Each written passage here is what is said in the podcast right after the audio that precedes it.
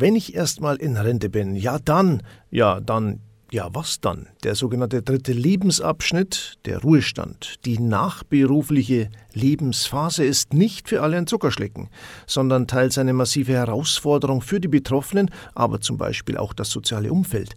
Das ist das Thema in der nächsten Stunde und dazu begrüße ich ganz herzlich Dr. Franz Lummer. Er ist unter anderem Diplom-Theologe, Diplom-Ehe-, Familien- und Lebensberater und gibt auch unter anderem Seminare zum Thema Wendepunkt Ruhestand. Grüß Gott, Herr Dr. Lummer. Der Ruhestand eine fundamentale Lebenswende. Es ist der dritte Lebensabschnitt. Na, in der Regel ist ja der erste Lebensabschnitt Schule, Ausbildung, Studium. Das könnte man als den ersten Lebensabschnitt nennen. Und dann steigen wir in die Berufstätigkeit ein. Nach dem Studiumabschluss oder nach der Lehre.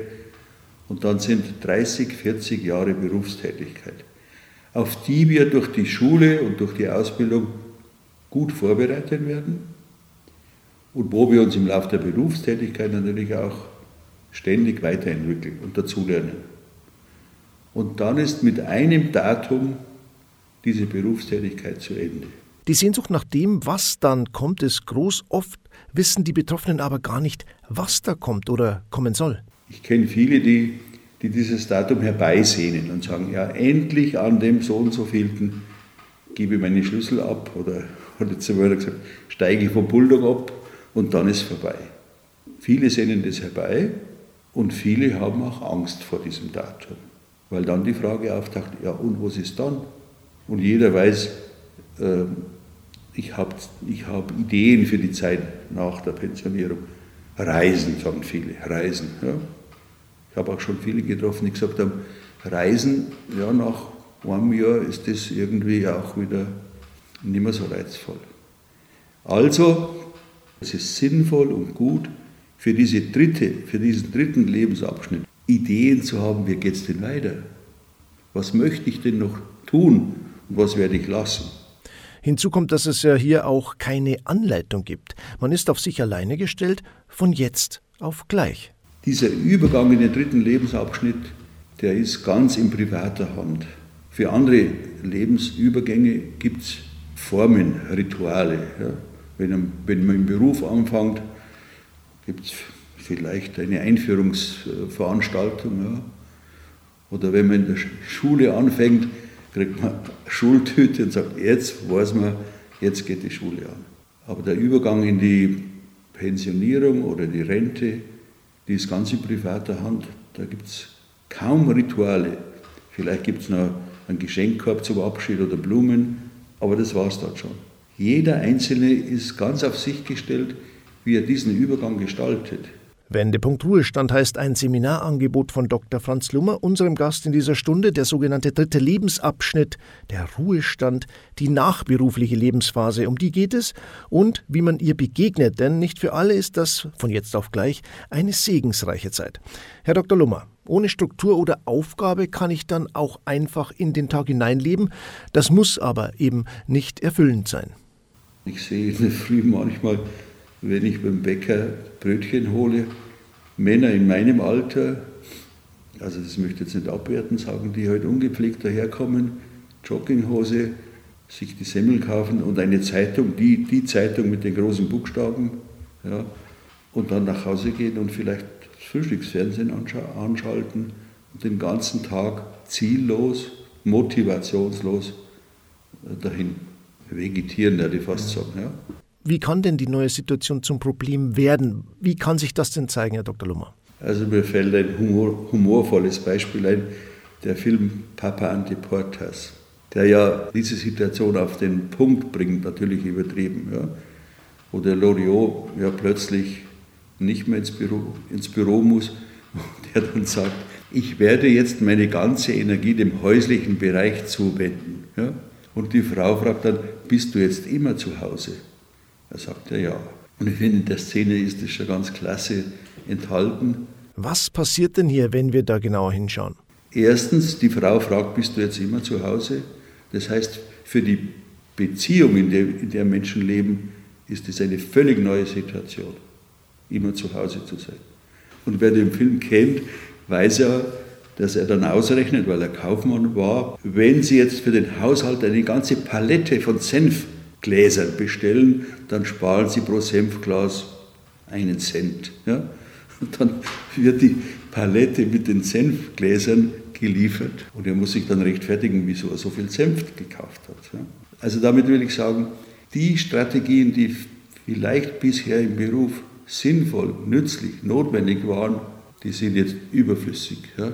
Ja, und das macht was mit einem, den Mitmenschen, also hat teils massive Auswirkungen. Das heißt, es besteht ein Zusammenhang auch mit der Art des Jobs, oder? Der vorher ausgeführt wurde, wie intensiv der war. Also im Lateinischen gibt es ja den schönen Ausdruck von der, vom Horror vacui, die Angst vor der Leere. Und die Leere ist ja, ist ja für die allermeisten Menschen ganz schwer auszuhalten. Also Leere zum Beispiel, ich kriege kein E-Mail mehr.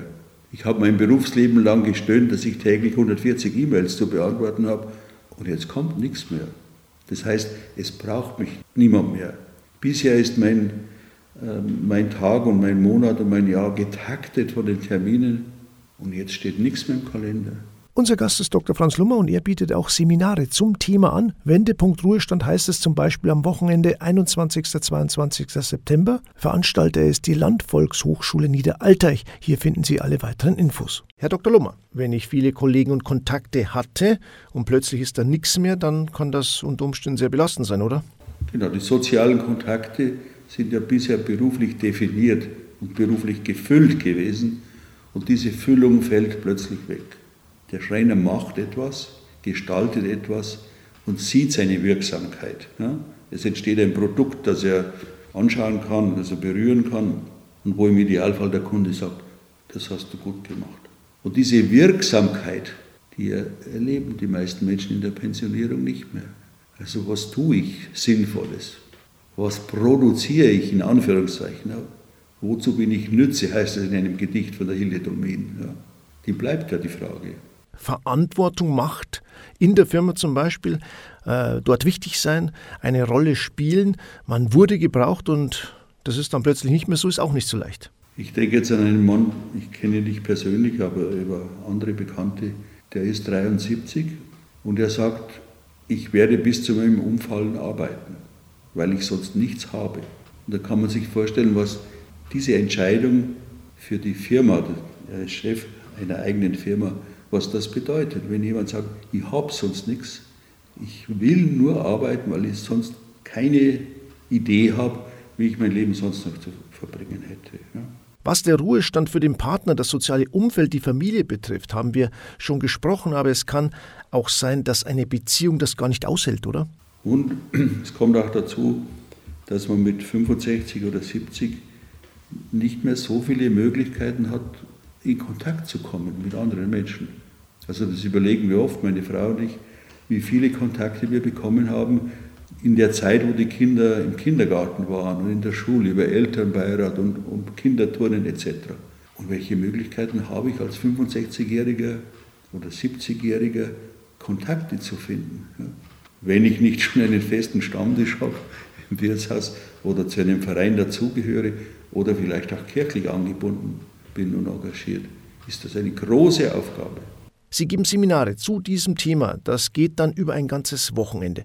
Sie haben das Symbol der Trittsteine gewählt, abgeleitet aus der Bibel, also insgesamt zwölf Trittsteine, die durch dieses Seminar führen. Wir wollen ein paar herauspicken. Also der erste Trittstein, das heißt danach das erste Thema in dem Seminar, habe ich überschrieben mit Ja sagen zu meinem Leben. Ich erzähle mal ein paar weitere Trittsteine und sage dann zu dem ersten Trittstein ein bisschen was. Ja? Der zweite Trittstein, den habe ich so genannt, Wertschätzen des Gelungenen und Erreichten, weil wir ja häufig uns schwer tun, über das, was gut ist, auch gut zu reden. Ich erlebe das oft in Teamsupervisionen, wie schwer es ist, sich gegenseitig was Gutes zu sagen. Ich das hast du gut gemacht. Und noch schwerer ist es, zu sagen, ich habe das gut gemacht. Siehst du das auch so? Ja? Wir haben gerade über Ihr Seminar gesprochen, das über ein ganzes Wochenende geht. Und ein Teil ist auch der Selbstwert, sich selbst wertschätzen. Bitte schau auf das hin, was in dir in deinem Leben gelungen ist und auch was du geschenkt bekommen hast. Durch Menschen, die dir begegnet sind, die dich gefördert haben, die dich gefordert haben etc. Daran anschließt dann logisch der nächste Trittstein, den nenne ich Dankbarkeit. Also glücklich sind wir, können wir dann sein, wenn wir dankbar sind für das, was uns geschenkt worden ist und was, wir, was uns selber gelungen ist. Ja. Sie lernen selber auch dazu in Ihren Seminaren, haben Sie gesagt. Das heißt, hier ist auch ständig Veränderung gegeben. Wichtig ist, das habe ich jetzt im letzten Seminar gelernt, der vierte Trittstein, den hatte ich bisher Ziele genannt und die Frage gestellt, was will ich noch erreichen in der dritten Halbzeit.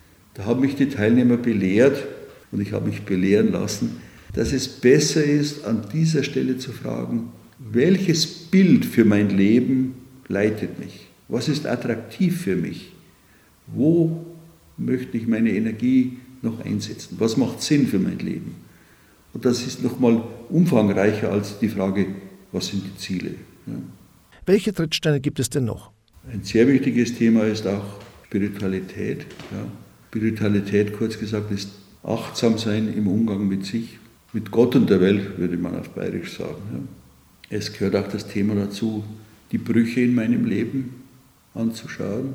Also all das, was nicht gelungen ist, wo Beziehungen zerbrochen sind, wo Vorstellungen, die ich vielleicht einmal hatte über mein Leben, über meinen Beruf, über meine Karriere oder was schiefgegangen ist. Da bin ich überzeugt davon.